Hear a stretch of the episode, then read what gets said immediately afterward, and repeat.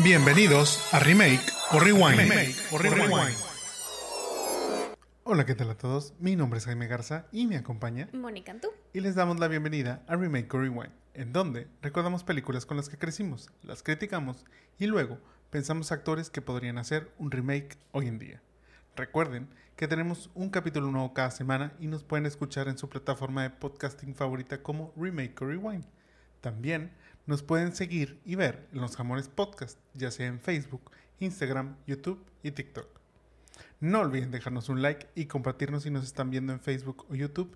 Y si nos escuchan en alguna plataforma de podcasting, pónganle 5 estrellitas para poder llegar a más personas. Si ya hicieron todo esto, pues muchas, muchas gracias. Muchas gracias. Antes de pasar a la película de esta semana, es momento de contarles sobre qué vimos para ver si se los recomendamos o no. Obviamente, todo sin spoilers. Moni, ¿de qué nos quieres hablar el día de hoy? Hoy vengo a hablar de una joya oculta que descubrimos literalmente ayer en la noche. O Nos ha estado funcionando esto de que... de que no hay este, series no hay que series hemos nuevas que viendo. nos estén llamando y estamos buscando en el... eh, pues no en el baúl de los recuerdos, pero sí en series que, que se nos pudieron haber pasado de este mismo año incluso. Este, y hemos, hemos estado encontrando buenas cosas. Totalmente. Y aparte, ayer nos reíamos de que típico que estás, tienes todas las plataformas y no sabes qué ver. O sea, ayer fue un día de esos. Entonces Jaime dijo de que no, ¿sabes qué? Vamos a probar esta. Hoy vengo a recomendar Swarm o El Enjambre, Obsesión Asesina. Es una serie de Amazon Prime mm, de suspenso y terror psicológico, La trama va más o menos así. Y comedia también. Bueno, sí, comedia. Tiene todo, de todo un poco, que creo que eso es como lo, lo, lo interesante de esta serie. La trama sigue la vida de Dre, una joven interpretada por la actriz Dominic Fishback, cuya obsesión por una estrella del pop da un giro tenebroso. Tiene actuaciones especiales de artistas como Billie Eilish, que la verdad es que hace un súper buen papel. Paris Jackson, claro que sí, y hace unas buenas bromas ahí también. y Chloe Bailey, la hermanita de la sirenita, la nueva sirenita. Eh, más o menos por ahí dicen que todo es ficción, todo en esta serie es ficción, pero la carrera de Ninja, la superestrella que sale aquí, este, medio se parece a la de Beyoncé, fíjate, por ahí este, hay estos ciertos hints que no sé, dicen que no es cierto, pero bueno, no lo sé. La serie está producida por Daniel Glover, conocido artísticamente como Childish Gambino. Mm. Ha sido productor ejecutivo de la muy mencionada Atlanta, señor y señor Smith. Y la verdad es que es una serie con mucho color. O sea, muy bizarro, con episodios muy bizarros, extraños. Particularmente ninguno es igual al otro, la verdad. O sea, incluso personajes. Tiene un mix de tipos de narrativa y de producción bastante interesantes. Y no sé qué tiene, la neta, pero es una serie que no podemos dejar de verla. O sea, nos la acabamos ayer, bueno, hoy terminamos el último capítulo, pero está bien extraña. Y ahí nada más tiene 85% de críticas positivas en Rotten Tomatoes. Sí, este, ayer precisamente, digo yo de esta serie y la mencionamos cuando estábamos Ajá. platicando sobre los Emmys. Yo ya había visto por ahí que hablaban de que Swarm había sido una de las muy olvidadas por parte de, de los que nominaron en los Emmys porque solo tenía una nominación. Ah, bueno, no, miento, tiene tres nominaciones. Es una, está, está Dominic Fishback, está nominada como mejor actriz dentro de este, este, pues es ahí como serie limitada o antología. Ajá. Entonces ella está junto, o sea, está nominada junto a Lizzie Kaplan, este, Jessica Chastain, Catherine Hahn, eh, Riley Keough y Ali Wong, que fue donde dijimos, ok, Ali le Wong. vamos a Ali Wong por Beef. Yo creo que viendo ahora Swarm, Sí, ya, me- ya, ya tengo dudas. O sea, sí, la verdad es que la actuación de, de Dominic es muy buena. Las otras dos nominaciones que tiene son más a, es que es a, a guion, o sea, es al, al guion de, este, de uno de los capítulos y creo que el otro es por, un, por vestuario. O sea, la verdad es que por vestuario en el segundo capítulo.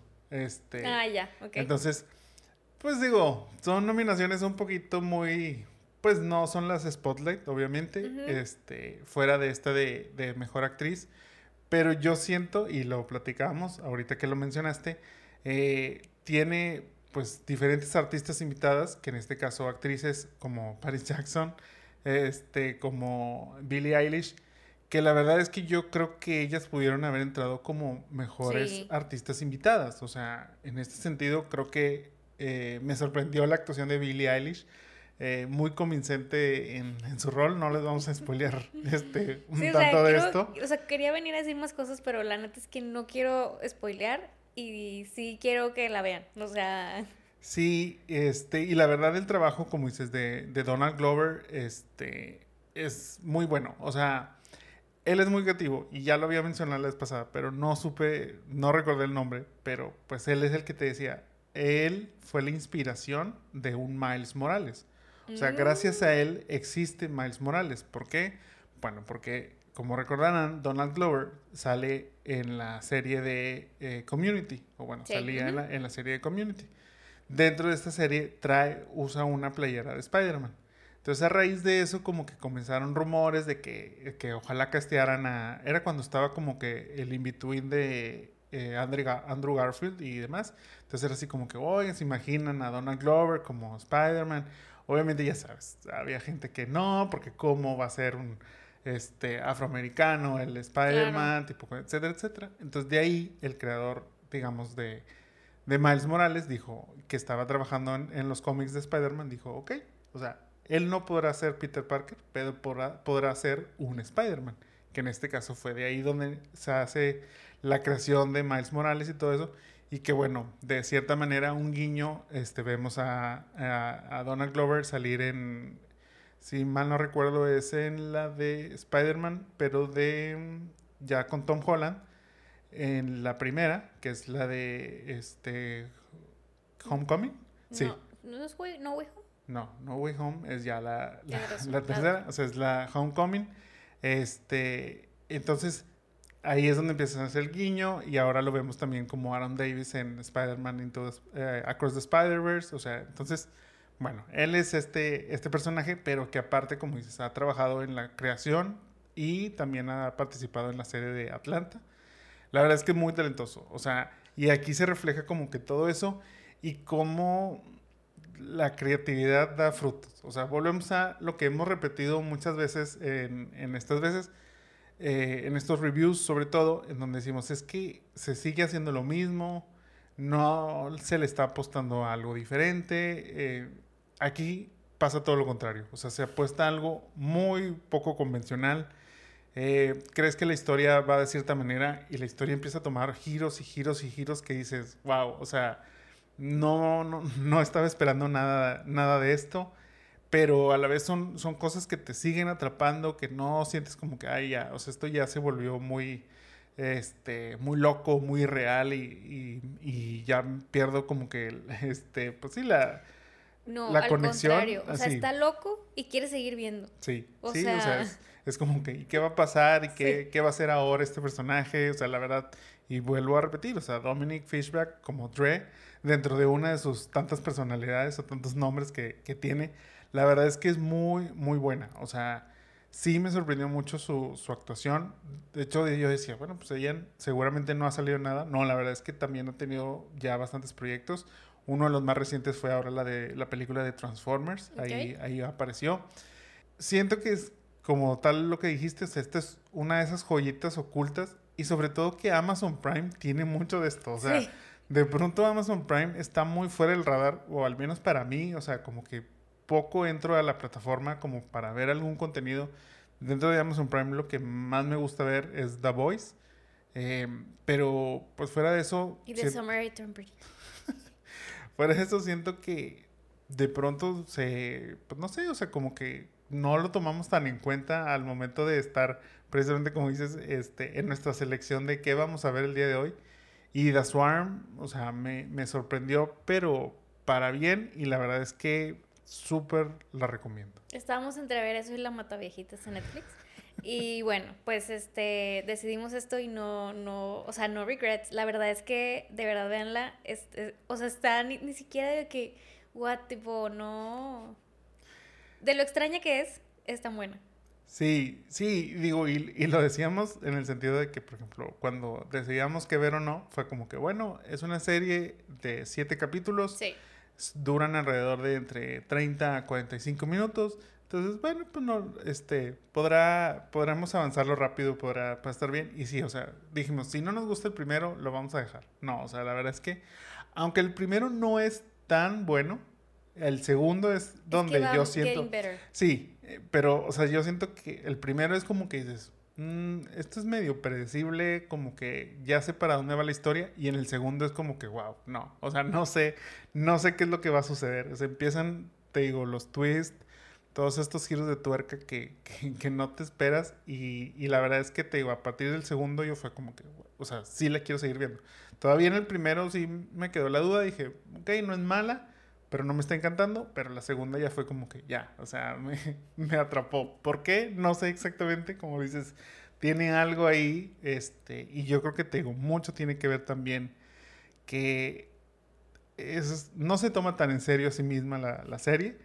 Incluso al momento de verla, la serie te dice, esta, esta serie no es necesariamente basada en hechos ficticios. Este, si alguno de los personajes o sucesos parecen a los de la vida real, es intencional. O sea, la verdad es que todo esto, como dice Mónica, hay un antecedente ahí de ciertas cosas, este, hay ciertas referencias que ustedes podrían decir, ok, se está hablando de tal personaje, se está hablando de tal persona, este, hay parodias de ciertos este, artistas, tipo todo eso. La verdad es que, o sea, muy buena, muy buena serie, 100% recomendada. Este, Swarm, El Enjambre, en, En Amazon, Amazon Prime. La verdad, sí, o sea, bueno, sé que no va a ser para todos. Esto, esto Ah, es- bueno, sí. o sea, obviamente es un poquito una serie un poquito fuerte en el sentido de que, pues sí, este, pues hay un poquito, y digo, lo dice el nombre, este, Obsesión Asesina, ya más o menos tendrán una idea de a qué va la, a qué va la serie, pero si creen soportar un poquito más como este tipo de humor, humor, este, humor oscuro, todo eso, yo creo que sí, sí les puede, les puede llegar a, a gustar bastante, la verdad. Yo, cambiando ya radicalmente de tema, les traigo dos recomendaciones. La primera es que ya por fin terminó y terminé de ver Secret Invasion eh, de Marvel en Disney Plus. Invasión secreta. ¿De qué trató esta serie de Marvel? Pues bueno, Nick Fury se entera de una invasión secreta en la Tierra, organizada por una facción de los Skrulls. Ante esto, Nick y algunos aliados trabajan en conjunto para evitar dicha invasión y salvar una vez más a la humanidad. Como lo dije cuando solo la mencioné como que ya este, se había estrenado y que incluso lo platicaba contigo, el mayor error de Marvel es tomar nombres de cómics muy importantes o de historias eh, pues entretenidas, digamos, y a lo mejor un poquito complejas, y dárselas a series que no van a cumplir con dichas expectativas. Ya lo había platicado un poquito en el cómic Secret Invasion, se basa en donde es la misma premisa, están los Scrolls, que son estos aliens este, que pueden transformarse físicamente en cualquier otra persona. Entonces empiezan a suplantar identidades y dentro de esas identidades empiezan a suplantar a algunos Avengers. Entonces esto es lo que lo hace interesante. En esta serie hay un Avenger en, todo Secret Invasion. No sé si esto es un spoiler, pero pues bueno, este, la verdad es que está bastante claro qué es lo que va a suceder. Ok, ese Avenger es el Scroll. Pero la verdad es que es muy irrelevante. O sea, tristemente no... Todo el mundo lo espera, número uno.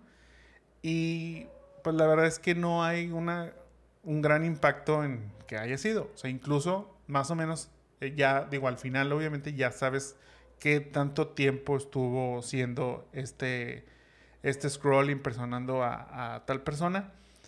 Pues dices, ok, pero en todo ese tiempo no hizo nada relevante o no, no hubo un cambio ahí trascendental este, que digas tú, ah, bueno, este, todo lo que hizo como, como Scroll, la verdad es que cambió la forma de, de, Marvel o de los Avengers. No, entonces, pues es muy intrascendente, como, como digo. La serie no es mala, pero, pues te digo, te venden una idea y que no, no la saben plasmar en, la pantalla. El problema también de muchas de las series de Marvel es que es lenta. O sea, fácil, estos son seis capítulos, más o menos también están rondando entre los 30 por ahí, pero bien pudo haber sido una película de dos horas este, o una serie de tres capítulos. A mí sí me gusta, y yo lo comenté, o sea, sí me gustan las películas tipo de espionaje, este, todo eso, que es más o menos pues la labor que hace Nick Fury. El verdadero Nick Fury, llamémoslo así, este, aparece hasta los últimos tres capítulos cuando ya realmente es como que ahora sí que el Nick Fury empoderado, si, si así lo queremos llamar, aparece hasta el final y ahí es cuando, ok, o sea, ya me interesó un poquito más, todo eso, pero pues vuelvo a, o sea, pues hubieran hecho tres capítulos en donde se hubiera resumido todo, mucha historia ahí que sucede que, que pues no, no, no es no es interesante. Les digo, me gustó, más no me encantó. Y veo la verdad difícil recomendarla, sobre todo si no son fans de, Marvel y sus personajes. Em, incluso, bueno, al final eh, se plantea un problema, obviamente, pues digamos, siguiéndolo conectando con, con este universo de Marvel. Pero, pues yo creo que si acaso lo vamos a ver hasta este, el próximo año en Capitán América Brave New World. O si no, mucho después con los Thunderbolts. O todavía aún más hasta el 2026 en la película de Armor Wars, en donde pues uno de los personajes que, que sale aquí es donde va a tener continuidad ahí. Pero la verdad es que cuando eso suceda, seguramente nos van a dar un resumen haciendo que no tenga que ser necesario ver esta serie, tristemente. Yo no vi Secret Invasion. Eh, como que sí tenía la cosita de verla porque, digo, los dos somos como fans de Marvel. Obviamente Jaime es más que yo, pero yo disfruto también ver, o sea, las películas y las series y así. La verdad es que he visto pocas series porque me han desenganchado totalmente. Eh, y por ejemplo, este, pues bueno, era como seguir, o sea, porque como quiera me gusta, bueno, pues cuéntame y así. Ni siquiera le preguntaba de qué, qué había pasado. O sea, ayer que me dijo que ya terminé esto y así, fue como que cool. Y bueno, creo que es, ya lo hemos platicado. Este, yo creo que Marvel se le está acabando un poquito la fórmula. Este, luego también contrata como estos actores y artistas y actrices, este, pues creo que estaba Emilia Clarke, o sea, tenía buen cast pero ni así siento que, que le sumó. O sea, que eso también he estado viendo. O sea, como que bueno, se agarra a todos, pero pues no los explota o no llegan a ser. O sea, siento que el papel de Miller fue como que mm, X. Este, entonces bueno, pues quién sabe qué seguir haciendo Marvel al respecto. No sé qué sigue de esto, porque luego ya ves que siempre es como, bueno, ¿qué sigue? Supongo que sigue una serie, no me acuerdo qué sigue en el timeline, pero Marvel necesita hacer algo. Sí, mira, sigue o sea, esto es a según, porque pues con ah, la, con la huelga que, hay ahorita y todo esto, probablemente los tiempos cambien, pero en teoría el calendario indica que lo que sigue es la segunda temporada de Loki. Ah, sí, vi por ahí que En octubre y en noviembre The Marvels, que también está conectado con Nick Fury. Y estoy casi seguro que nada va a tener que ver esta serie con esa película. O sea, no va a haber ni una pequeña conexión, incluso y que los Scrolls tienen mucho que ver con con la Capitana Marvel y Nick Fury y todo eso. Siento que no va a tener nada que ver este, esta película. Va por otro tema, este, no tan distinto, pero, pero que se conecta más con, la, con un conflicto en la primera película y un conflicto con la serie este, de, de la Capitana... No, no es Capitana, es Miss Marvel de, dentro de estas series. O sea, es ahí donde va a revolver ahí como que todo, todo esto, pero no van a entrar lo que sucede en Secret Invasion. Te digo, yo creo que si la serie se hubiera llamado Nick Fury contra los Scrolls o una cosa así, hubiera sido como que bajas tus expectativas y dices, ok. Es como, por decir, los Avengers y los Defenders. O sea, tú sabes que Avengers son, pues, un nivel más grande. O sea, es, este, ven amenazas cósmicas, tipo son problemas o son enemigos, este, villanos, pues de un mayor impacto. Mientras que los Defenders, que los vimos en Netflix, que son este, Luke Cage, Iron Fist, Daredevil, Jessica Jones, son más héroes de la calle, llamémoslo así. Entonces sus amenazas son a ese nivel. O sea, son nivel este, terroristas, nivel este. Rateros, asesinos. Sí, o sea, infiltraciones en este caso, o sea, cosas así. Eso es lo que se debió de haber pensado para esta serie. O sea, bajarla a ese nivel, no poniéndole el nombre Secret Invasion, que te digo, es una. Pues dentro de la historia de los cómics, es una historia mucho más compleja de lo poco o nada realmente que se, que se exploró aquí. Entonces, te digo, bajo ese punto, yo la verdad, pues no la recomendaría si no son fans de Marvel, si no les interesa realmente saber, si dicen, oye, este, es este de Marvel, vamos a verla, seguramente está buena. No, seguramente no les va a gustar. Y te digo, seguramente no va a ser la diferencia si la ven o no la ven. Otra de las recomendaciones que les tengo es la película que salió, pero está para streaming, de Soy 102, que es una secuela a la serie de Nickelodeon Soy 101. En México aún no se estrena porque estaba por Paramount Plus, pero se va a estrenar hasta el 11 de agosto. Entonces les traemos como una pequeña, este, eh, una pequeña reseña antes de que, de que aparezca. Soy 102 sucede 15 años después del final de Soy 101 por lo que vemos ya una versión más adulta de estos personajes. Durante este tiempo, Zoe se ha distanciado de sus amigos del Pacific Coast Academy, pues se ha centrado más en su trabajo, cosa que tampoco le ha dado los mejores resultados. Pero en esta ocasión, su mejor amiga, Queen, está por casarse con Logan, por lo cual le pide a Zoe que sea su dama de honor, haciendo que el reencuentro con sus amigos y su exnovio Chase sea inevitable. Pues soy 102, sí, es una película. Este. no, mira, la verdad es que estuvo mejor de lo que yo esperaba. Yo recuerdo sí haber visto la serie Soy 101. No fui súper fan de esta serie ni nada, pero la podía ver de vez en cuando, la disfrutaba. La veía sobre todo en Canal 5. Canal 5 era donde, donde la veía más normalmente. Yo soy más fan tipo de este, iCarly, Drake y Josh, pero pues, por agregado soy 101, pues era como que, ok, pues, la podía ver y, y, pues era como que, ah, claro, sale la hermanita de Britney Spears, tipo, qué padre y todo eso. Entonces realmente pues no, un apego a estos personajes, un apego a esta historia, un apego a esta serie, pues no, no, no la tengo sí influye qué tan fan eres o no de la serie original. O sea, eso es de ley. ¿Por qué? Porque la verdad es que la trama, pues es un cliché. O sea, es un cliché dentro de las este, comedias románticas. entonces, no hay nada nuevo. O sea, sí te puede divertir, pero pues para que realmente te sumerjas dentro de la historia, pues debes de conocer un poco los personajes sobre todo pues un poquito el background que, tienen entre ellos y sus relaciones para pues ya realmente decir, ah, ok, o sea, estoy totalmente in en, esta, en esta historia. Em, dentro de lo curioso de, esta película, pues es que Zoe trabaja para un reality show, pero dentro de la producción hay un ambiente muy tóxico. Todo esto pues es irónico debido a que en tiempos recientes eh, una de las eh, actrices dentro de esta serie, Alex Nicolas, pues ha denunciado que también recibió muy maltrato por parte de, tanto de este, Jamie Lynn Spears, de demás este, compañeras de, de, la serie y también de incluso Britney Spears. O sea, la verdad, ella ha mencionado que ha sido bulleada, aparte de este, todo el drama que hay con el creador de estas series de, de Nickelodeon, Dan Schneider, y sus, sus comportamientos un poco extraños, ¿verdad?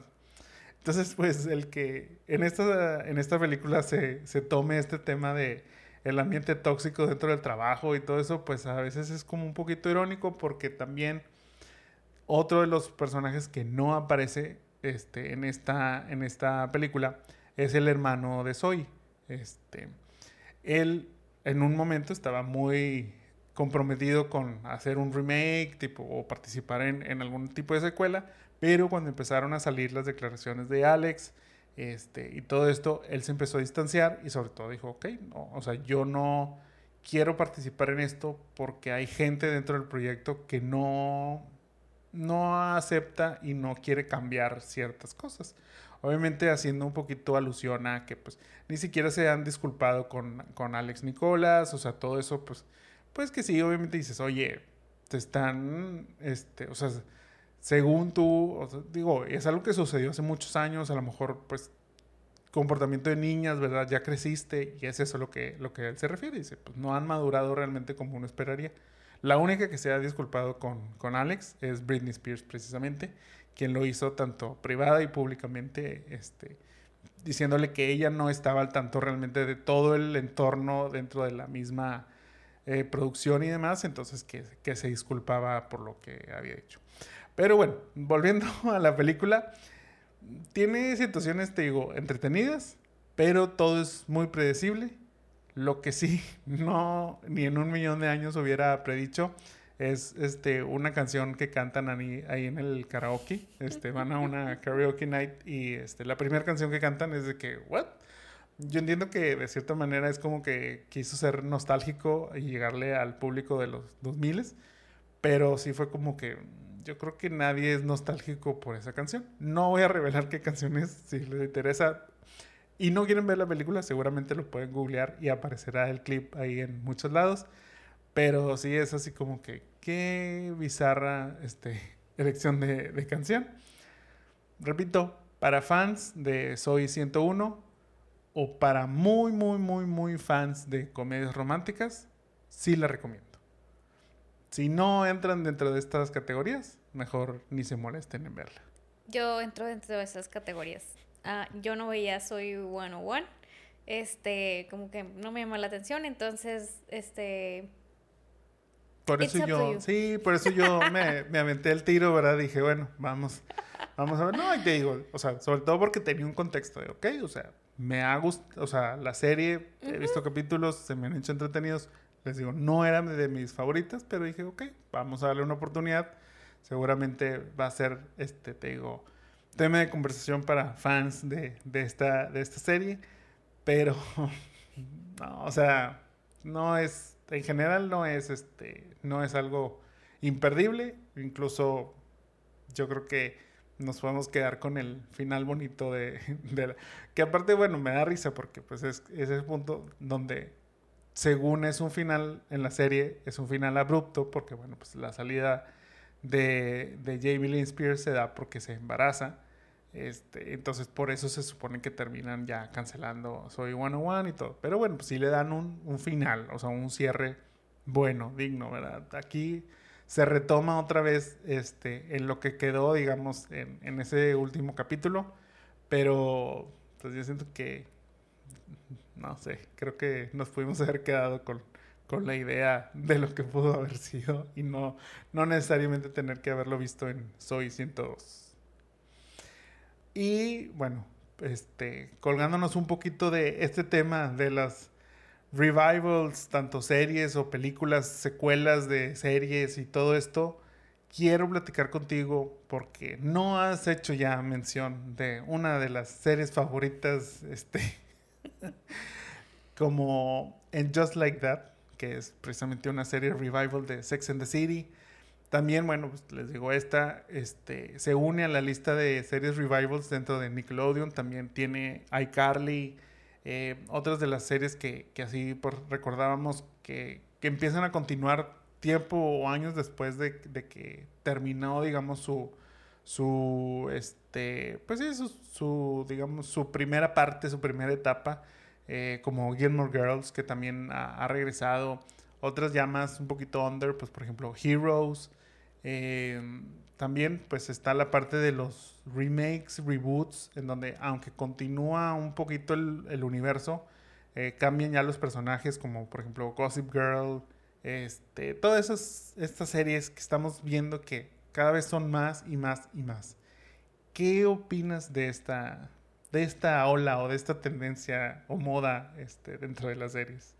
Funny story, o sea, nuestro podcast se llama Remake or Rewind. o sea, empezaré con eso. Y justo este es algo que hemos estado platicando o a veces tocamos el tema de cuando hacemos reviews de estas series. Justo me acuerdo cuando vine a decir que no vieran Gossip Girl el reboot. Pero también, o sea, creo que leí un artículo por ahí que decía que los reboots son como cíclicos, o sea, es como parte de las historias y demás, o sea, porque siempre es más fácil irte como por lo safe, por lo que ya pegó, o sea, porque la tirada de quien hace el reboot es como pegarle a la nostalgia de la audiencia. Claro. Es como irte por lo conocido y, y ya tiene cierto fandom y cierto éxito, entonces pues dices, bueno, déjame ya otra vez esto, ya sea que sea una continuación o sea más o menos por ahí, este, o pues sea un tal cual, que bueno, es el efecto Disney. O sea, hablaba también del efecto Disney que ya hemos hablado en varios capítulos, em, que es más fácil para Disney agarrar a lo que ya está hecho, que ya tiene su fandom, este, mejorarlo, ponerle mucho CGI y listo. Estamos listos para hacer este un, un reboot está para selling tickets y no necesita como pagar este fee de derechos de propiedad intelectual o escritores nuevos o simplemente ahí tiene ya personajes, historias y demás, los hace otra vez y demás. Y creo que esa es como la fórmula que se ha estado usando.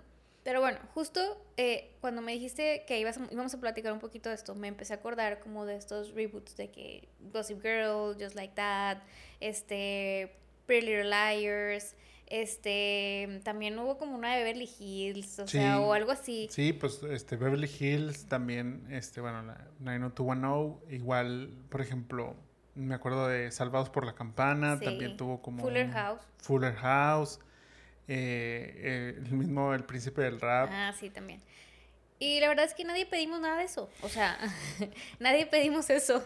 Eh, yo creo que justo, y voy a hablar muy específicamente de Just Like That, eh, ya no he venido a hablar de eso porque no sé qué venir a decir. O sea, justo ahora que este capítulo de esta semana, para quien vio, eh, a lo mejor también gritó como yo, y como estoy segura que mi hermana Tita también, cuando salió el gran Aiden, que ya sabíamos que iba a salir, y yo creo que lo sacaron también para decir, oigan, les voy a sacar a este hombre de nuevo para ver si este sube un poquito el rating. Algo así como, ¿se acuerdan de este personaje que les gustaba mucho? Pues va a volver. Ajá, o sea, y como que lo, empezaron a poner de que va, va, a regresar y a lo mejor fue una estrategia para que empezáramos a verlo, a ver cuándo van a sacarlo. Bueno, ya lo sacaron esa semana, seguramente lo vieron y no estoy dando un spoiler.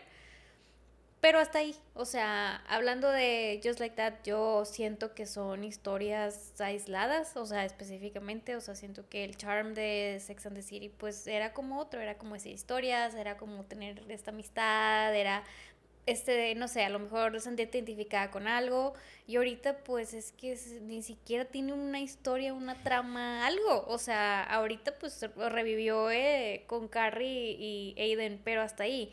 ¿Y qué, qué pasó con Gossip Girl? Pasó lo mismo, dejé de verla porque dije, ¿qué es esto? O sea, ni siquiera estoy entendiendo qué es esto o a, a dónde va. Entonces, long story short, o sea, al menos nos, no sé, o sea, no sé por qué seguimos haciendo, creo que es un mal necesario, pero no sé si todos piensan igual. Sí, mira, digo, sin enseñarnos mucho con, con este Sex, Sex and the City o Just Like That, la verdad es que me puse como a reflexionar un poquito específicamente en esta serie, pero creo que se puede trasladar a, las demás que, mencionamos o que incluso ustedes, que a lo mejor que no mencionamos, pero que, hayan visto. Número uno es como esa parte de, ok, terminó la serie, digamos, esa primera, primera etapa de la serie y es como, pues ya, o sea, hubo un final. Nos gustó no nos gustó, depende de muchas cosas. Pero siento que si se, si se logró cerrar el ciclo de esa serie, pues yo creo que, como tú dices, nadie más está pidiendo que haya una continuación. O no a gran escala, ¿verdad? Tuvimos la película, este, tanto uno y dos de Sex and, the City. Y luego viene este, este O bueno, este, pues es revival, ¿verdad? Porque son los mismos, digamos, son las mismas personajes en su mayoría yo también me quedaba pensando, bueno, Sex and the City tenía, eran cuatro personajes, digamos, principales. esta serie, si ustedes ven la, este, el póster, tiene, bueno, de esas cuatro, una desertó, entonces nos quedan tres. Y entraron, si mal no recuerdo, tres personajes más. O sea, todavía le metes más personajes nuevos. Yo entiendo que debes de, o sea, sí, va.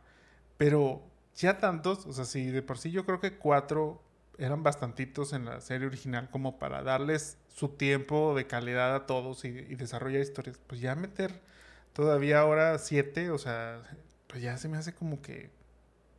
Y te vuelvo a... Si alguien pidió que regresaran estas series, es para ver a esos personajes principales, no para que les pusieras personajes nuevos cuyas historias muy seguramente no te van a interesar tanto como a las de los personajes principales. O sea, esto es como si Friends regresara este, para hacer nuevas temporadas en donde fuera del cast original empezarás a meter a otros cinco amigos en donde, pues no, o sea, ellos no me interesan, o sea, lo que me interesa es eh, los personajes a los que yo quiero de esa primera etapa. Entonces, creo que esa es una muy difícil lucha, o sea, que por eso, digamos, yo creo que fue el éxito de tanto la película 1 y 2, porque se siguió centrando en esos personajes. Ok, pudo haber este, tenido ahí este, nuevas historias con alguno que otro personaje, que no es cierto, si, si, mal no recuerdo, no se basó así como que, o sea, incluso Aiden aparece en la, en la película número 2, entonces es como ese punto, son los mismos personajes de antes, pero que la gente quiere seguir viendo de cierta manera pero sin que metas como otras historias o otras tangentes que yo entiendo que es porque el cambio de tiempo y este se necesita más inclusión y que llegue nuevo público, pero pues entonces es una nueva serie que yo entiendo también, por eso esta Sex and the City se llama Just Like That, porque es como una nueva serie dentro de ese universo. Que sí, no, ¿verdad? O sea, pero por ejemplo, iCarly. A mí me gustaba mucho esta serie. O sea, yo de chico la veía bastante. Es más, la sigo viendo. O sea, si me pones este, de pronto ahí el, este, la, la, serie original de iCarly, mm, la sigo viendo, me sigue eh, encantando. Me da mucha risa los personajes, las historias son muy tontas y todos los conflictos son muy tontos, pero de alguna manera es muy entretenida para mí. Viene este revival que creo que ya fue hace como, o sea, empezó hace unos este, dos, tres años, porque ya va en su tercera temporada. Este, y sí dije, qué padre, o sea, quiero ver cómo va, cómo va a cambiar, pues porque ya iCarly dejó de ser esa niña este, de esa primera etapa y cómo, pues, cómo va a entrar así. O sea, iCarly se centraba en, este, en que tenían como un, un, este, pues una serie en internet, tipo un programa en internet. Ese era obviamente el, pues, lo principal, pero pues los veías desarrollarse fuera de. Bueno, en esta nueva temporada, disclaimer, solo vi la primera de estas tres, o sea, y ahí me quedé, porque ya se pierde ese punto de, de el programa de iCarly, este, o sea, de esa serie en internet que, que tenían entonces como que le quita ciertos elementos de diversión que iban alrededor de eso. Y ya empieza a ser una trama más como que, ok, este, problemas de este, adultos, adultos jóvenes y, y, todo eso. Entonces ya como que ahí fue donde dije, no, o sea, esto no es lo que yo recuerdo de iCarly. Igual, pues ciertos personajes no regresaron.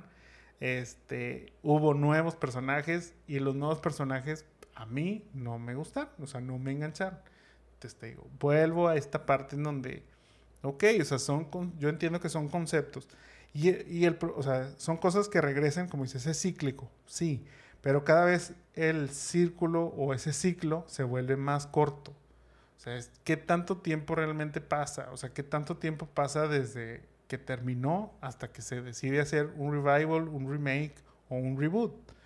O sea, yo siento que cada vez es menos y ese menos hace que el mismo fan de la primera sea el que termine tirando a la basura la nueva, porque y aunque se supone que está hecho para que ese nuevo, o sea, ese, perdón, ese fan original siga el nuevo contenido. Pero yo no siento que esto sea el caso.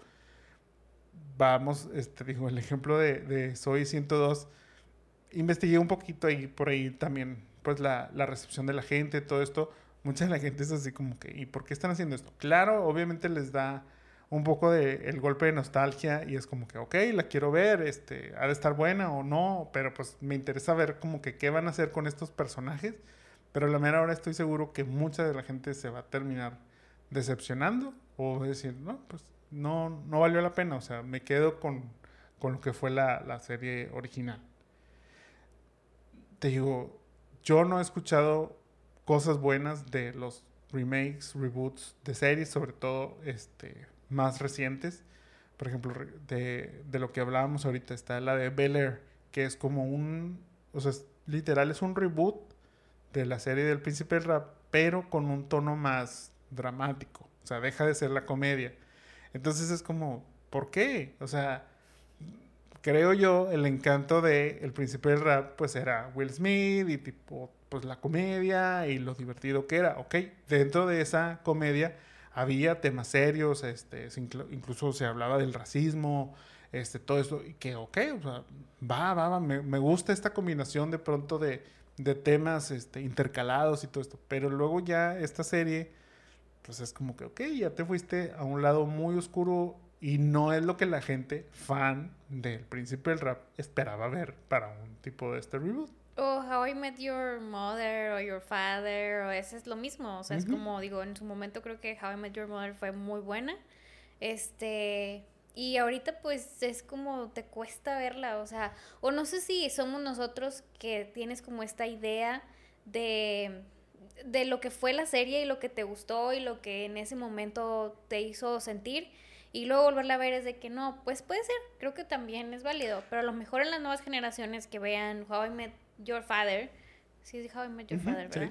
Este, How I Met Your Father, este, diga, ay, me encanta, este, déjame ver la serie viejita. Seguramente van a decir eso, o sea, puede ser. Pero, por ejemplo, yo lo vi con Gilmore, que Gilmore no es de las más nuevas, no es de los reboots más nuevos, que hicieron solo cuatro capítulos y me acuerdo cómo me gustaba a mí Gilmore Girls y verla con mi mamá y así. Y dije, pues, es innecesario, o sea, me pude haber quedado con el final, entonces te digo, es como querer seguir sacando dinero de las franquicias que funcionan en vez de como hacer una propuesta nueva. Sí, te digo, yo entiendo, o sea, obviamente el factor nostalgia, como tú lo dices, aquí lo estamos también de alguna manera este, viendo y explotando. Este, eso va a seguir vendiendo, pero pues, siempre y cuando, creo yo, esté bien hecho, porque si no, lo único que va a pasar es que la gente igual se va a terminar de cansar y va a decir, oye, es que es lo mismo. O sea, solo haces un remake por hacer un remake, pero no hay calidad dentro de ese remake. No hay algo que realmente la gente quiere ver o algo que realmente la gente va a decir, claro. O sea, obviamente regresas por la nostalgia, pero te tienes que quedar por un buen contenido. Si no, y que es a lo que iba. O sea, yo entiendo que dices, bueno, es que a lo mejor series como How I Met Your Father lo que hacen es cambiar un poco la fórmula también yo sé que How I Met Your Mother ya tiene, o sea, es de esas series que dices, uy, no envejeció tan bien, ¿verdad? Porque empiezan ahí como que ciertos, ciertos detalles cancelables y todo esto. Entonces, por eso también fue como que, bueno, vamos a hacer este remake para, para limpiar esa, esa parte y, dejarla como un poquito de lado. Pero te digo, o ¿quién, ¿a quién va dirigida realmente esa serie? O sea, si dices, bueno, es que va al público del, este, de la serie original, muy bien. Pero si no le das calidad, se va a ir. Y dices, bueno, ok, este, entonces va a público nuevo. Pues entonces haz una serie nueva. O sea, no te, no, no repitas una fórmula que, ok, o sea, muchos son fórmulas, pero pues no te bases 100% en casi, casi decir, oye, es que esto es la misma serie, pero volteada, o sea, casi, casi o sea, mejor ponle otro nombre y como que llévala por otra dirección para que también no haya como una comparación directa, que yo creo que eso es lo que luego también les hace muy mal.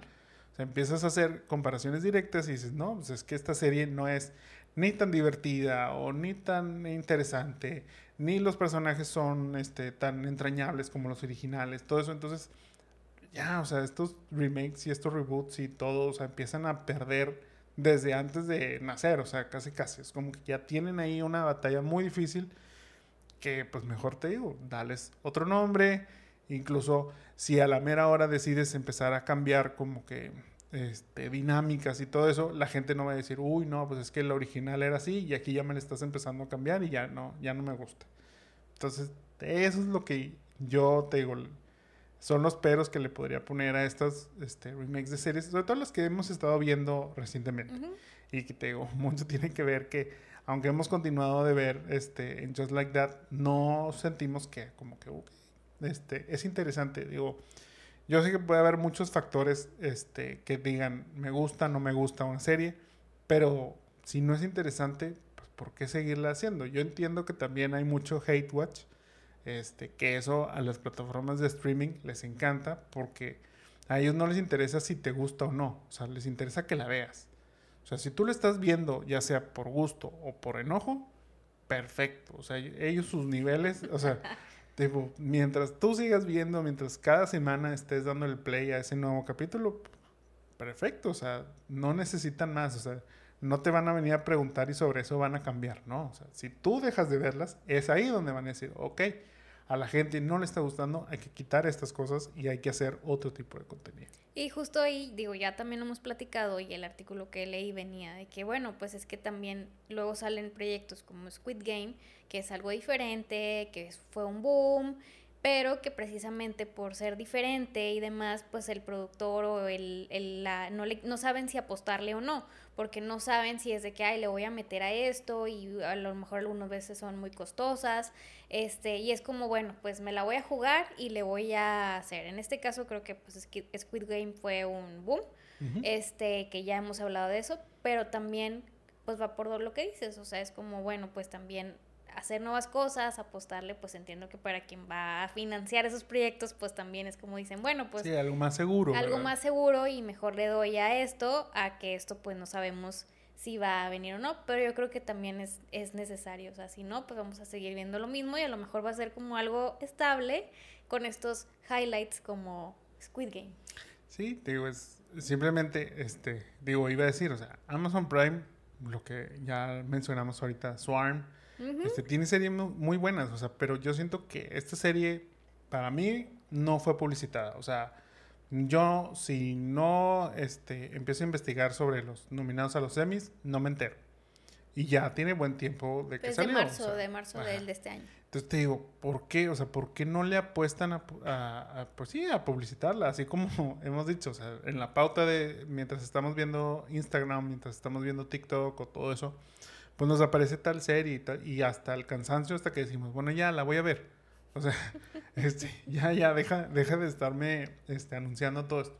Pues te digo, si hay contenido tan bueno, ¿por qué no promocionarlo? Y que te digo, de pronto Amazon Prime para nosotros se empieza a volver así como que muy de relleno y, y que en realidad dices, bueno, lo tengo, pero más bien lo pago por los envíos y no por su contenido de series. Pero de pronto hay series muy buenas como estas aunque luego también este, entra este, y, es aquí donde digo, o sea, ¿cómo no le apuestan a series como Swarm, pero sí le apuestan a remakes como El Señor de los Anillos, que no es un remake del Señor de los Anillos, pero parte de esa, de esa intelectual, de, propiedad intelectual, este, ¿cómo a esa sí le apostaste mucho dinero a promoción? Yo entiendo que porque ahí el presupuesto era más y lo que tú quieras, pero, pues sí, o sea, hazte de un nombre de muy buenas series y vas a ver cómo todas las demás que no, no se publicitan tan seguido o con tanto, pues mínimo la gente las va a ver porque ahí va a estar buscando nuevo contenido de calidad. Esto te digo, va de la mano con todo eso de, pues, o le apuestas al, a lo que ya todo el mundo conoce y sigues con lo mismo, lo mismo, lo mismo, o le apuestas a estas buenas propuestas originales que valen mucho la pena que más de uno la vea. Totalmente. Pero bueno, dicho todo esto, ahora sí es momento de pasar a la película de esta semana, la cual es Belleza Americana o American Beauty, del año de 1999. ¿De qué trata esta película?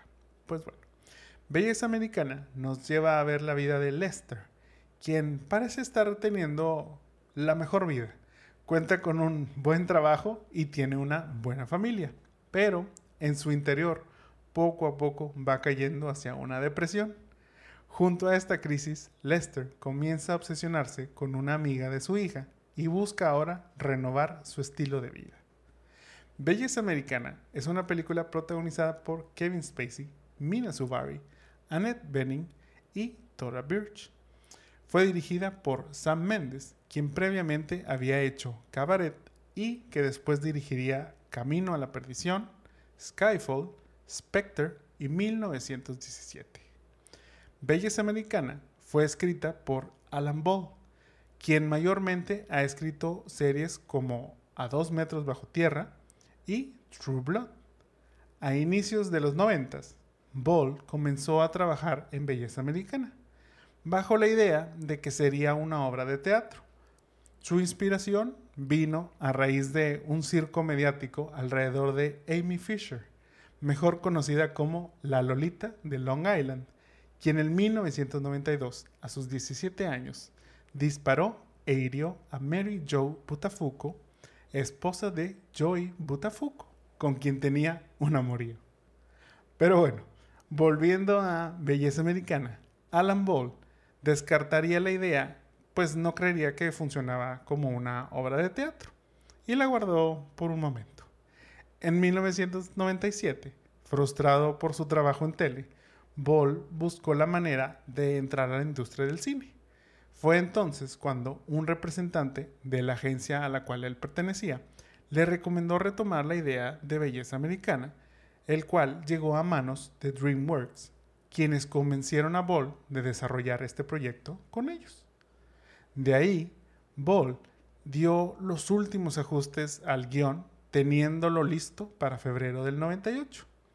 Dentro de los cambios, inicialmente Lester iba a acostarse con Angela, cosa que a Ball le costó mucho quitar, aunque pues también se negaba que otros le dieran como consejos, pues él pensaba que el quitar esto era porque había un ideal muy, muy puritano, según lo que él decía.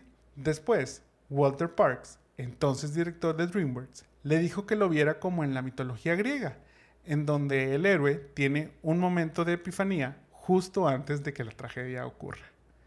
En abril de 1998, ya con el guion listo, DreamWorks lo compró por 250 mil dólares y en junio del mismo año anunciaron a Sam Mendes como su director. Para el casting de Belleza Americana, Mendes tenía en mente a Kevin Spacey y a Annette Bening desde un inicio, pero los ejecutivos de DreamWorks no estaban tan entusiasmados, por lo que propusieron a Bruce Willis, Kevin Costner y John Travolta como alternativa. Mendes argumentó que no quería una gran estrella que pudiera opacar el film, por lo que veía que Spacey era el mejor candidato tras verlo en Sospechosos Comunes y Seven. La propuesta incluso sorprendió a Kevin, pues él normalmente interpretaba personajes manipulativos, mientras que este era un tipo que iba un paso a la vez decidiendo qué iba a hacer al momento. Para el papel de Caroline, Helen Hunt y Holly Hunter fueron propuestas por el estudio, pero Mendes le terminó ofreciendo el papel a Benning sin el permiso de DreamWorks. Y aún, y que la gente de DreamWorks se molestó con Mendes, ya no les quedó otra más que terminar negociando con Spacey y Benning para su participación en el proyecto. No, él, él estaba decidido ya. Sí, ya tenía en mente lo que él quería.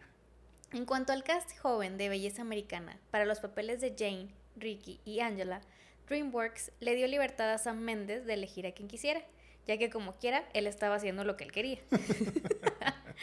en el caso de Angela, Kirsten Dunst, Sarah Michelle Gellar, Brittany Murphy y Katie Holmes rechazaron interpretar este papel, quedando en manos de Mena Suvari. El papel de Jane originalmente fue para Jessica Biel, quien tuvo que dejarlo debido a unos problemas con el entonces productor de Séptimo Cielo. Incluso Lily Sobieski audicionó para el papel, pero Tora Birch terminó ganándolo. Y para el rol de Ricky Fitz, Jake Gyllenhaal y Seth Green fueron algunos de los que audicionaron, pero Wes Bentley fue el elegido de Sam Mendes. Yo creo que fue un buen cast también. Sí, yo creo que en general, la verdad, hacen muy buen, muy buen ensamble todos. en septiembre del 99, Belleza Americana fue lanzada en cines, consiguiendo una taquilla de 8 millones en su primer fin de semana. Pero tras ganar mejor película, mejor director y mejor guion en los Globos de Oro, DreamWorks relanzó la película hasta junio del 2000, consiguiendo una taquilla de 130 millones tras haber costado 15 millones de dólares. O sea, yo creo que esos, este, esos premios le dieron un boom. En cuanto a calificaciones, en Rotten Tomatoes cuenta con 87% por parte de la crítica y 93% por parte de la audiencia. Nuestro amigo Roger Ebert la calificó con 4 de 4 estrellas, reconociendo la gran actuación de Spacey. Y en la entrega número 72 de los Oscars fue la gran ganadora llevándose el premio a Mejor Película, Mejor Director, Mejor Actor, Mejor Guión Original y Mejor Fotografía. Pero, hoy en día Belleza Americana ha perdido su estatus siendo olvidada o no mencionada dentro de las favoritas de los críticos sabiendo que principalmente se debe a la pasada controversia de Kevin Spacey y las incómodas coincidencias con el personaje de Lester Burnham. Sí, este se, se vio envuelto, bueno, Kevin Spacey, como ya sabemos, ahí en ciertas acusaciones, sobre todo dentro del movimiento Me Too. Ya este, recientemente, pues parece ser que está absuelto de estas acusaciones, de estos cargos. Llamémoslo, pues bueno, no sé si inocente, pero pues mínimo no es culpable dentro de, todo esto. Sí, la carrera de, Kevin Spacey ha sufrido bastante este, a raíz de esto. Digo, justificadamente creo yo, sí, sí es este, culpable dentro de, todo esto. Pero pues sí, también se lleva de encuentro estas grandes producciones, creo yo, este, que, hemos visto en donde él ha, participado. Una de ellas pues, siendo Belleza Americana. A Timony, ahora que la vimos nuevamente, ¿Qué te pareció esta película?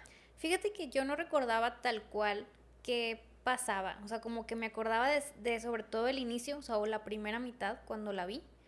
Ya no me acuerdo cuando la vi tampoco, la vi en mi casa, no la fui a ver al cine, no la vi nada, pero, o sea, sí ya tiene rato que la vi. Y sí siento que en su momento, o sea, en el 99 o a lo mejor ahora que investigamos un poco más, era 2000, pues sí había como que mucho hype al respecto. O sea, yo me acuerdo que cuando ganó los Oscars decían que era como una película muy simple, que porque luego ya ves que Hollywood le, da, le encanta como dar premios hacia cosas raras y temáticas como, este, dependiendo de la temporalidad. Este, ahora que hicimos este rewatch, sí, o sea, siento que American Beauty es una, una película muy simple. Un poco profunda, o sea, al final de cuentas es como, pues sí, o sea, es la vida de una familia cualquiera que a lo mejor el papá tiene depresión y como todo es muy rutinario y luego no, no, le hablan a la, no, no, le hablan a la hija y, como todo es como muy así, pero pues él de repente, de repente despierta porque le gusta la este, amiga de la hija y cambia todo, o sea, pero o sea, no sé, siento que es más profunda de lo que pensé, pero se me hace como, se me hizo como bastante simple volverla a ver. Sí, mira, esta película tengo una historia al Ahora Jaime es el de las historias. Esta película yo sí la fui a ver al cine. Es, según, o sea, todavía sigue siendo, es clasificación para adultos.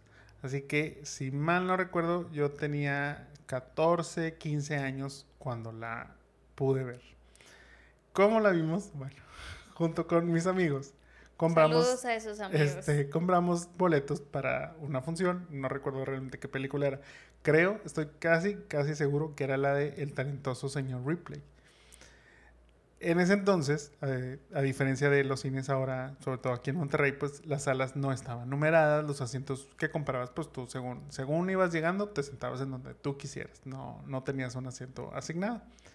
Eso daba la libertad de poder entrar a salas que no eran la de la película a la que habías comprado tu boleto. Eso fue lo que hicimos nosotros lo que hicimos, digo, compramos boletos para ver no sé qué otra película, que creo que es la del talentoso señor Ripley, y nos metimos a la sala de belleza americana. Obviamente todo esto este, basados en la calentura de adolescentes, sabiendo que pues había como que ciertas escenas ahí que eran pues para adultos, ¿verdad?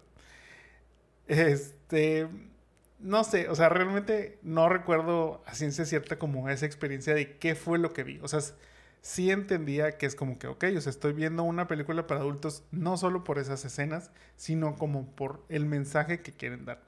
Recuerdo también que dentro de la sala yo creo que había como unas, no más de 10 personas. Eh, y justo terminó la película, salimos y una señora llevaba a una persona personal del cine y nos dijo, ellos, ellos se metieron a la sala, desde que... Y fue algo así como que, ok señora, pero ya vimos la película, o sea, ya nos vamos. Digo, gracias por acusarnos, pero pues, digo, ¿qué más da? O sea, y te digo, pues esa fue mi, mi experiencia primera, digamos, con, con esta película. Ya años después la volví a ver con otros ojos, con otra mentalidad, este, con otra experiencia, con otros pensamientos. Y luego yo creo que la, probablemente la vi una vez más, o sea, vaya, dos veces más, dos veces más y esta tercera. O sea, cuatro veces en total he visto Belleza Americana. Sí, es una película que me ha gustado cada que le he visto.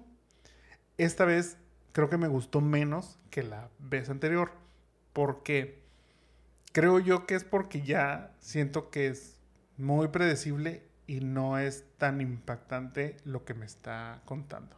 Que creo que fue lo que llamó mucho la atención en 1999. O sea, entendiendo que pues se habla de ciertos conceptos ahí, eh, pues como dices, la depresión dentro de este, el personaje Lester, también, bueno, pues se habla un poco de la homosexualidad en el caso de Frank Fitz, el coronel, que pues es una homosexualidad reprimida, porque pues en realidad no aparece en la película, pero este Alan Ball comenta que dentro del guion había una escena en donde había un flashback con el coronel Fitz y este, durante su etapa en la, en este, pues no sé si era en alguna guerra o, qué, pero bueno, su etapa en la milicia, en donde pues tenía una relación con otro compañero. Pero dijo, esto no entraba dentro del el tono de la película porque nadie más tenía como un flashback, nadie más como que vivía esta, esta parte, entonces decidió quitarla, pero sirvió como base para el personaje de, de, de Frank Fitz.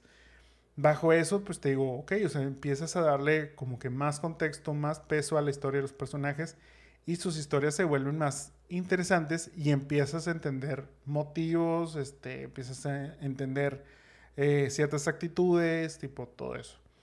Por otro lado, están los paralelos de, eh, en este caso, pues es este, Jane Burnham, quien, es este, la hija de, de Lester, y Angela Hayes, que es la amiga en donde dice, primero inicia la película con una Ángela muy segura de sí misma, mientras que Jane no lo es así, es muy retraída, muy reprimida y de cierta manera pues vive a la sombra de Ángela. Conforme va pasando la película, esto se ve visualmente en el maquillaje que ellas utilizan. Al principio, Ángela no está tan maquillada, mientras que Jane sí está muy maquillada. Ella usa un maquillaje más, obviamente más dark, más emo, pero conforme va avanzando y este, Jane toma más, este, llamémoslo, pues más confianza en sí misma por la relación que tiene con Ricky, tipo todo eso, entonces empieza a maquillar menos y empieza a dejar de aparentar menos. Mientras, en el caso de Ángela, ella quiere aparentar algo más, quiere siempre está como contando historias o esas que no son reales, o sea que todo es como para querer impresionar y dentro de eso está su apariencia física, donde se empieza a maquillar más, empieza a usar este pues colores más fuertes, eh, todo esto pues, pues para como que ella querer ganar confianza que está perdiendo porque también se empieza a distanciar de, Jane está la otra, o sea, la parte de la relación entre este, Lester y Carolyn. La verdad es que la dinámica que, que, tienen ellos es bastante, puedes decir, o sea, cliché, te digo, para los estándares de hoy en día, pero yo creo que en ese entonces sí era así como que, ok, o sea, esto es muy novedoso, llamémoslo de, de esta manera, o sea, en donde Lester empieza a ser, o sea, deja de ser el pues sumiso, o sea, porque pues Caroline por alguna manera yo creo que ella es como que la que más dinero gana, entonces pues sometía este, sus reglas, sometía su forma de que oh, a la hora de la cocina, de a la hora de la comida vamos a hacerlo de esta manera, escuchando la música que yo quiero, callados todos, este, sin realmente hablar, mientras que Lester quiere como que cambiar un poquito esa dinámica y no lo dejan y es como el reprimido, ¿verdad? También en, ese aspecto. Entonces es poco común, aunque es más común de lo que creemos, pero sobre todo en esa época, en donde veías como una figura masculina, pues el ser, este, reprimida de esa manera por una mujer, ¿verdad? O sea, o en la, o en la misma relación de, del, del, matrimonio. Entonces, todas esas, te digo, todas estas este, historias, todos, estos momentos de, de los personajes, es lo que creo yo hace esta película muy buena. Y hoy en día, te digo, aunque a lo mejor no me encantó tanto como las veces anteriores que la he visto, creo que es porque, ok, o sea, ya es más recurrente ver estas historias. Entonces me ha dejado de sorprender, pero no quita que el mensaje sigue siendo también muy vigente. Entonces, bajo todo este, este concepto, la verdad es que creo yo que, aunque ha resentido lo que hablamos de eh, que, pues ha tenido los problemas por gracias a, la situación con, Kevin Spacey y todo esto y los paralelos que se han hecho entre su vida personal y la vida del, personaje, pues sí lo ha afectado, pero la verdad es que viéndolo es difícil. Yo entiendo que no es para todos y esto es un tema muy, muy controversial, pero es como esa parte de pues poder diferenciar o poder distanciar el, Ah, ya vaya, llamémosla la obra del, del, actor. O sea, una cosa es el personaje y otra cosa es él en la vida real. O sea, la verdad es que yo aplaudo mucho el personaje. O sea, el personaje es muy bueno. Kevin Spacey, pues ha hecho muy buenas actuaciones y tiene personajes muy buenos, pero es eso. Sea, estamos aplaudiendo el personaje que él ha hecho. Lo que hace en su vida este, personal, para mí esa parte, este, yo sé que no, no es algo para todos, pero en este caso yo así lo veo. O sea, veo como que ellos, este es un muy buen, este, muy buena historia. O sea, toda es una muy buena historia. Pero lo que lo hace, mm, o sea, sobresaliente es la actuación de, o sea, o toda la participación de Lester para, pues ahora sí que terminar de este, amarrar todo lo que, lo que sucede en la, en la misma película. Sí, justo leía una, una reseña de Times de que cumplió ya este 20 años en el 2019, si fueron 20 años, ¿verdad?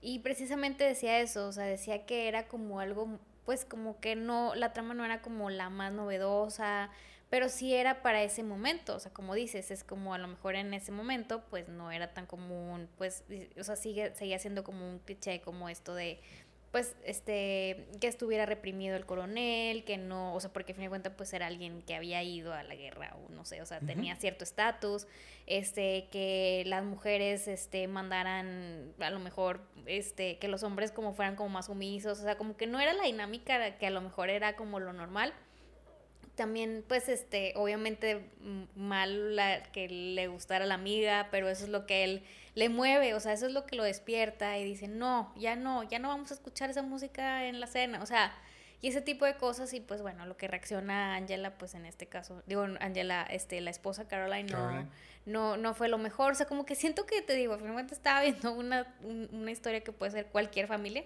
este, pero creo que está bien contada. El personal de, de, Kevin Spacey me pareció muy bien, me pareció muy... Es que siento que es, o sea, es... Eh, no, no pudo haber sido alguien mejor que él. Como que entre que luego es sarcástico y te ríes, pero luego de repente está deprimido y luego cuando va y pide que renuncie a su trabajo y va y pide este el trabajo a los pollos, esto, lo que las, hamburguesas. las hamburguesas. No sé, o sea, creo que este, esta vez que la vimos me gustó. O sea, como que siempre hay como un concepto de esto de, supongo que cuando, cuando fuiste a verla de chiquito, bueno, de, adolescente, era como, imaginabas otra cosa, pero me gustó y creo que es como, sigue siendo vigente, o sea, de hecho la reseña terminaba con, sigue siendo dated, o sea, al día de hoy, este, a pesar de 20 años después, con todo y todo, también mencionaba que esto de Kevin y demás, pero que en, en sí la trama era dated y que pues sí quisiera una película que podías disfrutar. Sí, y mira, sobre todo ahorita, este, pues pensando en todo esto, o sea, ¿por qué el nombre de belleza americana? Yo creo que va más también como a belleza cotidiana.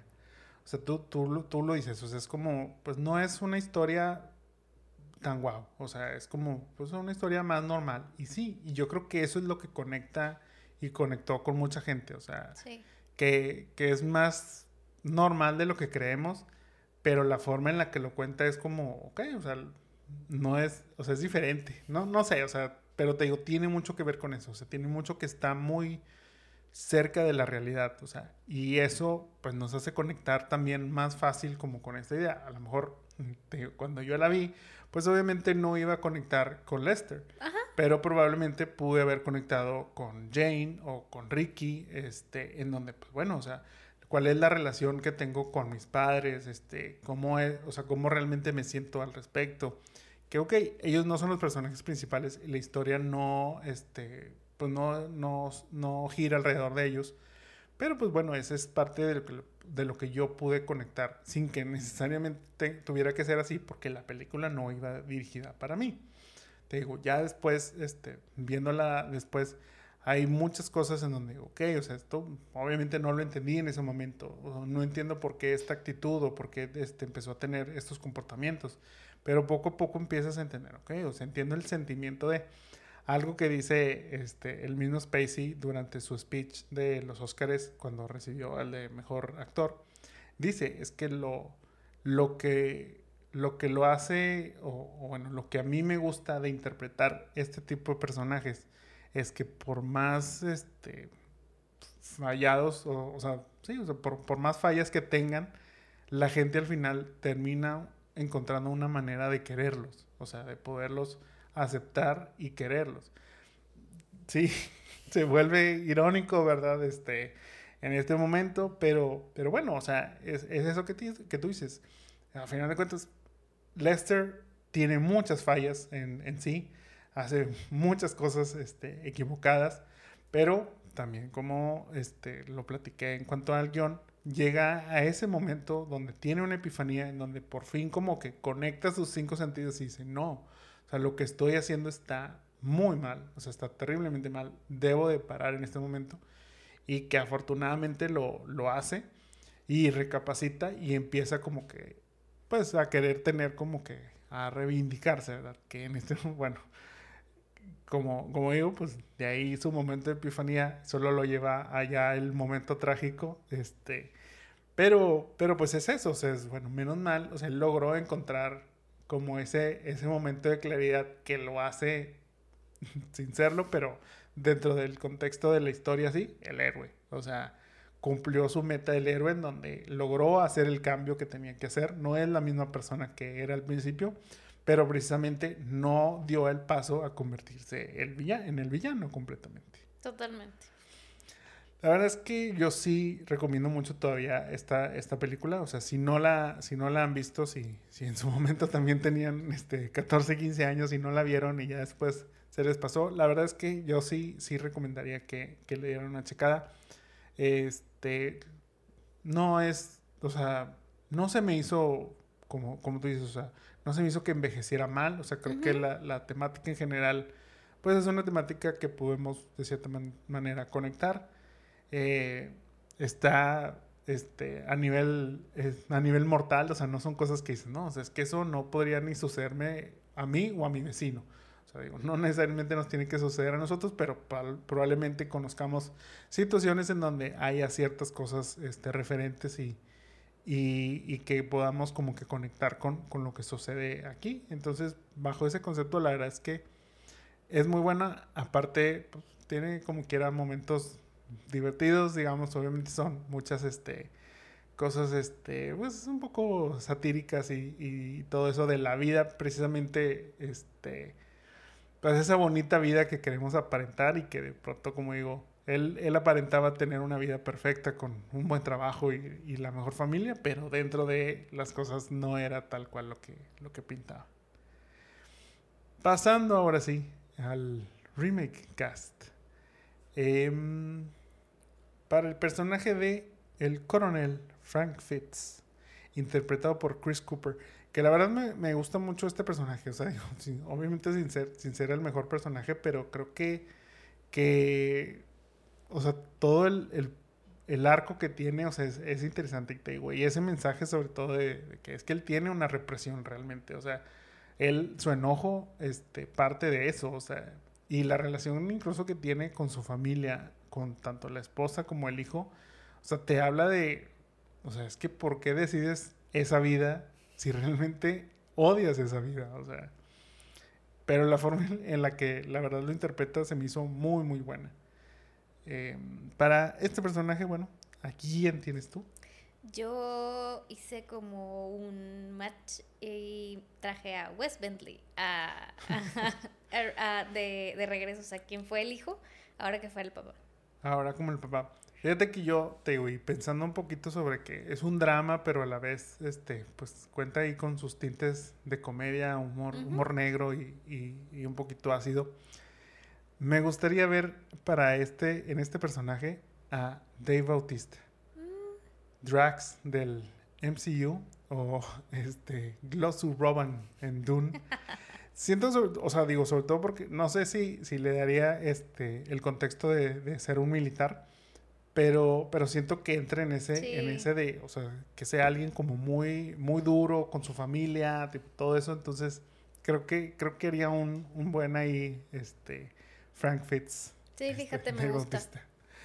Para Ricky Fitz, hijo del, coronel, este, uno de los nuevos vecinos ahí, el chico de la cámara, sobre todo, que, que recuerdo mucho también ese como, como, como que ese estigma de decir, es que él es el que trae la cámara siempre así grababa, grababa los vecinos y grababa todo.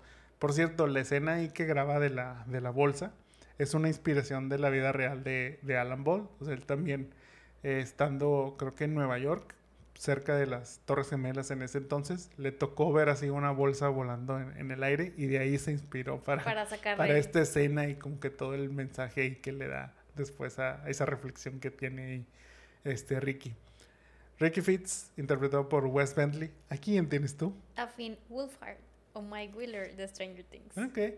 Sí lo pensé. Sí lo iba a tomar. Eh, o sea, sí lo iba a castear. Lo apunté y todo. Pero a la mera hora decidí mejor castear a Jaden Martell. Es este. Sí, fíjate. Billy Denbrough de Enid. Kevin en Metal Lords. Pero sobre todo por su papel de Jacob en Defending Jacob. Creo que ese es o sea, ese es lo que, o sea, es ese tipo de chavo retraído que te podría de pronto dar un poquito de miedo. Este, pero, pero te digo que, que entra este, en este, en este vibe de el suburbio en, en Estados Unidos. entonces por eso yo te digo, creo que Finn también este, funcionaría muy bien, pero sobre todo por la actuación dramática de, de Jaden en, en Defending, fue donde me, me terminé diciendo por él para Jane Burnham, este, quien es interpretada por Tora Birch, la hija de los, de los Burnham. ¿A quién tienes tú? Yo tengo a la que siempre casteas como de mala, a Millie Bobby Brown. ok. Mm, pues sí, digo, o sea, creo que, no sé, o sea, no sé si la veo como que en ese, en ese look gótico y, y todo eso. Pero yo para este papel me fui por Iris Apatow, quien es Crystal Chris de en The Bubble, o la Nepo Baby de Jude Apatow y Leslie Mann. La verdad es que sí, o sea, digo, sobre todo porque físicamente con Dora Birch creo que hace ese, ese match. Este, y creo que podría entrar también, o sea, me imagino que ha de vivir también una vida similar este con sus papás y así. Entonces, no sé. De ahí fue donde como que agarré ese. Y te digo, sobre todo me empecé a ir como personajes que puedan hacer comedia y drama junto. O sea, tienes razón. Creo que Iris ahí podría hacer este match. Para Caroline Burnham, eh, interpretado por Annette Bening, que la verdad es que este personaje también me gustó bastante. O sea, la, la, actuación de Annette es muy, muy buena. ¿A quién tienes tú? Yo tengo a Rosamund Pike, o Amelia de Gone, de Gone Girl. Sí, fíjate, yo también me vi así como que inclinado a, decir, ay, Rosamund, sí, no. Decidí rascarle un poquito más, como que no, no, no me quise este, ir, ir con esa opción, pero terminé decidiéndome por Tina Fey. Miss Norbury de Mean Girl, este, Olis Lemon en Terry Rock. Creo que me da también como que ese vibe de del mismo vibe de, de Annette Bening, o sea, como que esa esposa así como que muy controladora, muy, este, pronto sí muy, este, muy compulsiva y dominante, porque sobre todo Tina Fey creo que esa parte de dominante sí la, sí la de tener segurísimo.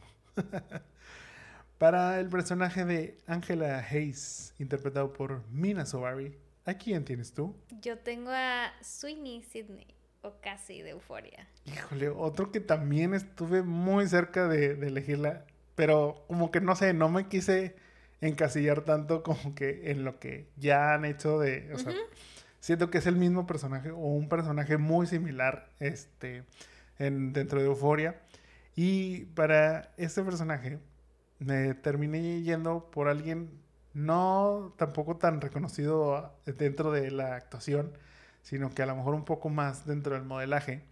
Esta chica es Kaya Gerber quien ah, fue Starlet en Babylon, pero es la Nepo Baby de Cindy Crawford. La verdad es que creo que podría ser también, sobre todo, pues pensando en looks, este, creo que podría darme un vibe así también como Mina Suvari y poder como que el iniciar muy empoderada y el terminar muy vulnerable.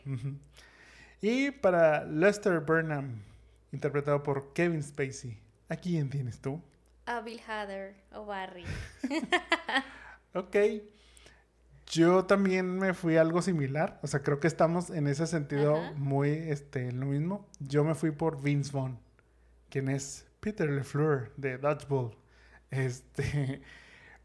Y, que pues sobre todo, o sea, como que tiene esos personajes, pues, por ejemplo, eh, también en The Breakup con Jennifer Aniston, o sea, todo eso, o sea, creo que puede entrar ya en ese nivel de este crisis de los 50, este 40 no sé realmente qué, crisis era la que estaba viviendo y Lester en ese entonces. Yo me imagino que de los 50 por ahí. Entonces, te digo, creo que Vince Vaughn también entraría muy bien ahí para hacer este papel. Que, digo, yo dije, anda muy desaparecido, eh, pero anda, este, próximamente ahí dice que va a sacar Dodgeball 2. Ahí, un saludo para mis amigos que son muy fans de esta, de esa película. Entonces yo creo que a lo mejor les va, les va a gustar mucho esta, esta noticia. Y bueno, Moni, ¿tú harías un remake o te quedas con el rewind? No, yo me quedo con esta versión. O sea, aunque creo que ya hemos dicho como que la fórmula y la historia puede funcionar, me quedo con esta American Beauty, esta versión.